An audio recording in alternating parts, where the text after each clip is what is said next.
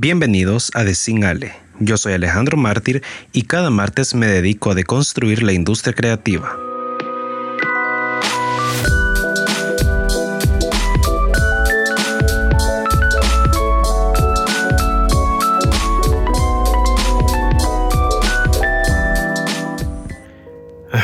Vaya, la verdad es de que la constancia es un problema bastante serio en este programa, pero bueno, ahí vamos. Estamos de regreso. Supongamos. Pero bueno, no venimos a hablar de mi constancia, sino que de Batman. De Batman. La verdad es de que no tenía mayor expectativa a la interpretación de Pattinson, más allá de su desastroso paso por Twilight, sino que porque tampoco es alguien que me encante como actor y que tampoco pues no conozco el resto de su trayectoria en los últimos 10 años cuando salió de Twilight. Pero bueno, eh, sí es una película que estaba esperando. Porque bueno, o sea, aquí somos Team Batman Forever. Y bueno, ¿por dónde empezar? O sea, ha sido una película brutal. Ha sido de mis Batman favoritos. No es el top de mi top pero sí es de mis Batman favoritos y a grandes rasgos de verdad promete. O sea, Pattinson de verdad se metió en el personaje. Pero bueno, vayamos como ya que el destripador por partes. Mm, creo que una referencia un poco intensa. Pero bueno, Comencemos por la sinopsis y básicamente eh, la película es en su segundo año de Batman. Eh, ya es un justiciero reconocido en Gotham. Sin embargo, todavía no es que lo acepten como un héroe. Y pues en esta película Batman explora la corrupción existente que hay en Gotham en todas sus escalas dentro de los organismos gubernamentales y el vínculo de pues toda esta eh, corrupción con su propia familia. Es una perspectiva que no recuerdo haber visto en las películas de, Batman anteriores. Y además también entrará en conflicto eh, con el villano principal, que es un asesino serial, que pues aquí se va a conocer como el acertijo. La verdad, a grandes rasgos, es una muy buena trama, porque no nos están mostrando al Batman ya realizado y establecido, pero tampoco nos están mostrando sus orígenes, sino que nos están mostrando una etapa temprana del héroe, bueno, antihéroe, porque aunque todos cataloguen a Batman dentro de la misma categoría de héroes, realmente es que Batman lo motiva la venganza y tiene métodos que según las circunstancias podrían llegar a ser cuestionables, pero es algo de lo que hablaremos más adelante cuando veamos el tema del personaje per se. A nivel de trama está súper bien. Eh, entre los aciertos que, que pude notar es de que es un Batman muy diferente a todas las adaptaciones live action cinematográficas anteriores. Si bien la adaptación de Christopher Nolan con Kristen Bale es de las adaptaciones más fieles a la realidad, em, nos da un nivel de, bastante alto de realismo. Esta adaptación de Matt Reeves con Pattinson es extremadamente realista sí, o sea, si ya lo vemos así bien pragmático, hay un montón de cosas que sí se podrían recrear sin mayor, bueno, no diría que sin mayor dificultad, pero sin mayor limitación en la vida real. O sea, meterle ese propulsor con ese motor a un carro, o sea, ciertas acrobacias, los combates que son muy de arte marcial, sin tanta acrobacia espectacular, ni efectos así con poderes raros, o sea, de verdad es muy, muy muy realista y eso es algo que personalmente considero como un muy buen acierto de esta película.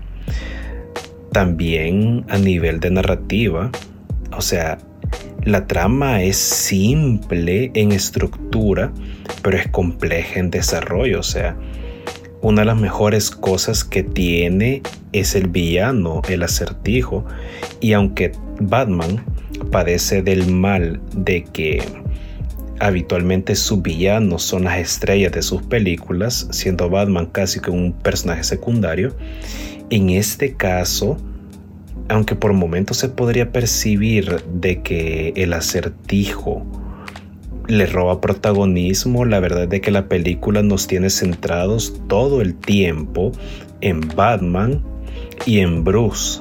O sea, su faceta como civil y su faceta como héroe. Bueno, justiciero. Y eso es algo bien interesante. Porque eh, eso me lleva al siguiente acierto, que ha sido esa dualidad de identidad no solo eso, sino que también nos meten mucho en la psique del personaje, nos hacen empatizar un poco con los antagonistas y la verdad es que se han salido mucho de, varios clichés que hay en torno a las películas de superhéroes y, y eso me gustó, muy, muy buen acierto la verdad.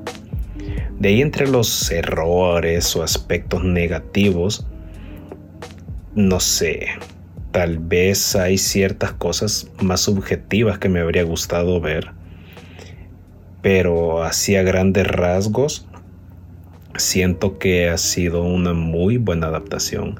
Quizá entre las cosas que no me gustaron fue un poco el tema del casting con ciertos personajes pero más que todo con uno en específico porque siento que no no conecto con la imagen que ya tengo eh, posicionada en mi mente en relación a este personaje, que ya vamos a hablar de él también. Pero bueno, eso básicamente. También me gustó mucho que eh, es una película bastante oscura, tanto en narrativa como en color. Pero bueno, vamos con los personajes, comenzando con la estrella, que es Bruce Wayne, a.k.a. Batman, interpretado por Robert Pattinson, la verdad, todos recordamos em, ese penoso paso por Twilight. Y más que Twilight sea una mala historia realmente. Personalmente a mí me gusta mucho la historia, pero su adaptación al cine fue realmente un asco. Bueno, no es tan mala, pero X. Tristemente, o sea, tanto Robert Pattinson como Kristen Stewart tuvieron la muy mala fortuna de que su primer papel protagónico así grande en franquicia fuera eh, en una adaptación tan mala. Y poco a poco, pues bueno, más de 10 años creo, después por fin han logrado desligarse un poco de, de esos personajes. Yo no voy a negar, tenía cierto temor de, ver a un Edward Cullen más emo en esta película, si es que eso fuera posible. Pero de verdad, eh, Pattinson se mete de verdad en el papel de Bruce. Es un personaje súper oscuro, súper denso, mentalmente perturbado, tiene traumas de infancia. Cuando quien no, si le matan a sus padres enfrente y nos muestra, nos deja ver eh, que su motivación de hacer justicia es realmente la venganza. Está lleno de ira, dolor y algo bien interesante de que su personalidad, bueno, la personalidad de su personaje tiene un par de matices interesantes y es que eh, digamos que los dos principales arquetipos de personalidad que tomó Pattinson para crear la personalidad de su personaje, de su Bruce Wayne, de su Batman, han sido principalmente Kurt Cobain y el padrino de Al Pacino. Y es curioso porque él mencionó de que tomó características de la personalidad de estos personajes, porque aunque Kurt Cobain no era una persona real de carne y hueso, era un artista, así que también era un personaje.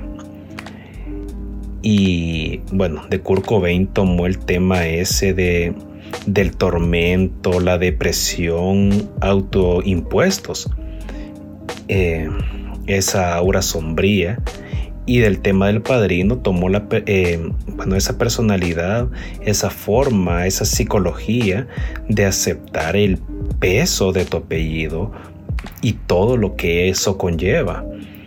O sea, y tomar estos elementos y juntarlos en una sola personalidad, más otros elementos y referencias, realmente nos dan un Bruce Wayne y un Batman cada uno por su lado, bien consistentes, bien fundamentados y a lo largo de la película bien desarrollados.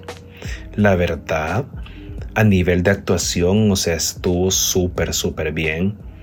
Y como les decía hace un momento, me gustó mucho de que es un Bruce Wayne diferente, es un Batman diferente. Y eso que yo he visto varios Batman, o sea, crecí con el Batman de George Clooney, de Michael Keaton. Y bueno, ya más adolescente en los 2010, ya la adaptación de Christopher Nolan con Christian Bale, que de momento es mi Batman favorito. La verdad es de que Pattinson ha hecho un muy buen papel. Ha sido un muy buen Batman y reitero, es un Batman diferente a todos los anteriores. Es un Batman más joven, inexperto en formación y que todavía tiene mucho que recorrer. De ahí pasando ya a otros personajes, eh, el papel de Selina Kyle, Catwoman, interpretada por Zoe Kravitz. Wow, o sea, mi Catwoman favorita es y seguirá siendo Anne Hathaway.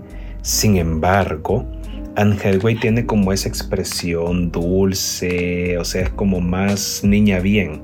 En cambio, Zoe Kravitz logra meterse bien en el personaje de que es alguien del bajo mundo. O sea, no, no la categoría sería como criminal, pero sí es alguien que se mueve en el bajo mundo y, o sea, sabe interpretar correctamente es ese personaje. Se le nota, o sea, que de verdad está donde debe estar, o sea, su mente está ahí.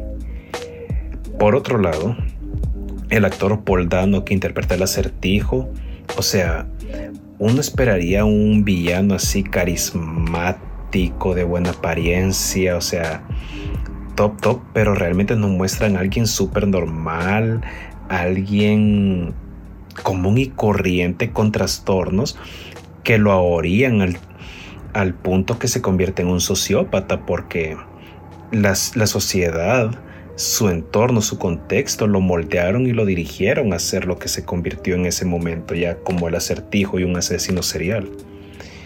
La verdad, una muy buena interpretación. Por otro lado, tenemos al pingüino interpretado por Colin Farrell. Buenísima actuación también como el pingüino. Ha sido de los mejores pingüinos que he visto en, el live action también. Que por cierto, supe de que ya se confirmó de que sí van a hacer una serie así en spin-off del pingüino con el mismo actor. Y de hecho, Matt Reeves, director de esta película, va a ser productor de esta, de esta nueva serie. Así que vamos bien. Y por último, eh, bueno, de quien voy a hablar es el eh, bueno, perdón, Alfred, el mayordomo de Bruce, interpretado por Andy Serkins. Serkis. La verdad, este es el personaje que más me hizo ruido. Y no es porque Andy sea mal actor, sino que no, no me transmite eh, esa imagen de mayordomo. Bueno, la típica imagen del mayordomo, sino que este es más como un compañero de lucha, más como un soldado que creo que entre líneas se nos dejó ver de que sí fue un soldado. Y yo creo que eso es lo único que no me, no me terminó de hacer clic, que me hizo un poco de ruido. Sin embargo, muy buena actuación. Y, y sí, uno logra conectar con él. Ya a nivel de desarrollo, como les digo, a nivel general la trama es súper... Está súper bien hecha. No diré que es la trama más rápida porque la película dura tres horas y sí se pueden notar las diferentes escenas, digamos, así como escena 1, tal cosa, bueno, mejor dicho, sería primer, primer acto, segundo y tercer acto, o sea, son, están como bien marcados, sin embargo no se sienten cambios abruptos, sino que hay una continuidad, una transición bien fluida.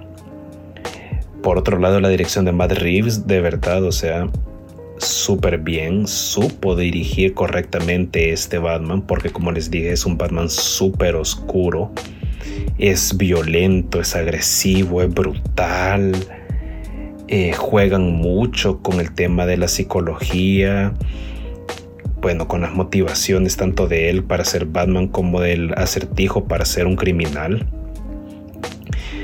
En su inicio, nos muestra, o sea, nos pone en situación de, de lo que está sucediendo en Gotham con, bueno, el Batman que es inexperto, como ya mencioné, y que todavía no es aceptado por, por la población y menos por el cuerpo policial.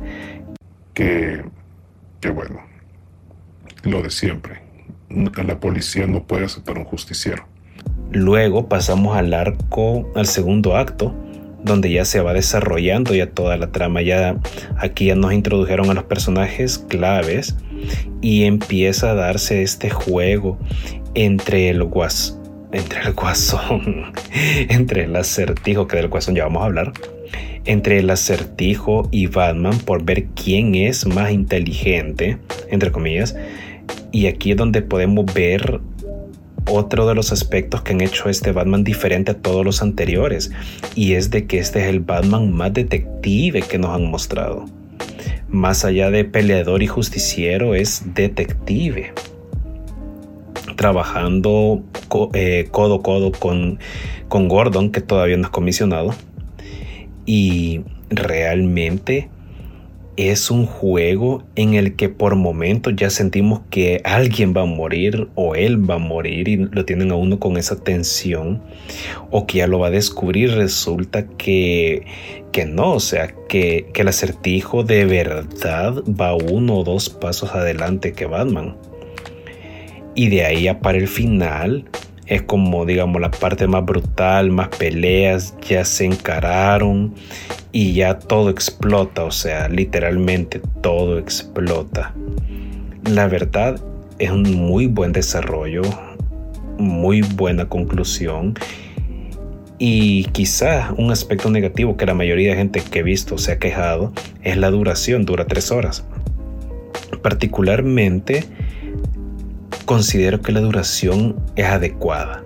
O sea, no, sentí tan larga las tres horas. De hecho, podría haberme quedado más tiempo. Así que la verdad, o sea, muy bien, muy bien realizado. Y en temas un poco más generales, a nivel de fotografía, súper bien, o sea, transmite esa atmósfera un poco claustrofóbica, muy introspectiva. A nivel de vestuario, como les digo, es de, los Batman más realistas. Así que son cosas que sí se podrían llegar a realizar en la vida real. Los escenarios, al igual que la fotografía, son claustrofóbicos, son oscuros, son depresivos, o sea, la mayor parte del tiempo llueve y está nublado y transmite esa sensación de depresión, angustia. A nivel de diseño gráfico sí se quedaron un poco escuetos a mi parecer, podrían haberle metido un poquito más, pero se fueron muy por lo minimalista y no está mal, no está mal. Y la colorización, que digamos que cerraría esta triada entre la fotografía y los escenarios, porque su colorización es súper oscura, o sea, no es oscura solo en trama, sino que también es oscura en, en colorización. Y bueno, como conclusiones finales, ¿volvería a ver esa película en el cine? Sí, de hecho planeo hacerlo.